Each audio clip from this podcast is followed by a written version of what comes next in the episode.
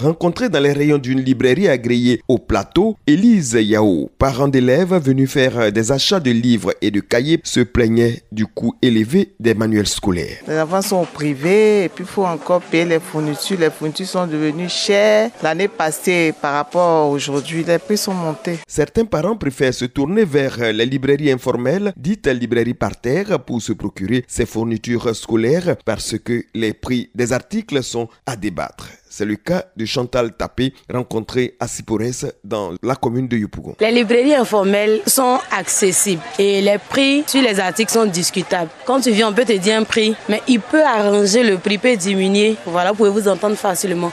Mais les librairies formelles, c'est déjà fixé. On ne peut rien discuter. Tu as l'argent ou tu n'as pas l'article. Une équipe du Conseil national de lutte contre la vie chère a visité des maisons d'édition des manuels scolaires. Les prix homologués des manuels scolaires étant disponibles sur les sites des maisons d'édition. Draman Boiré, l'un des éditeurs, a tenu à rassurer les parents d'élèves en ces termes. Nous encourageons les parents à s'adresser à des libraires professionnels. Cela pratique les prix donc qui sont arrêtés en concertation avec l'État et c'est ce prix-là qu'ils doivent payer, qu'ils soient à Abidjan comme à Korogo. Au terme de cette visite, Dr Rani Didis Bakone, la secrétaire exécutive du CNLVC, Conseil national de lutte contre la vie chère, qui a mis l'accent sur la disponibilité des livres, a appelé les commerçants au respect des prix homologués des manuels scolaires, non sans exhorter les parents d'élèves à dénoncer les commerçants véreux. Les livres au programme scolaire sont disponibles, ont été produits en quantité suffisante et donc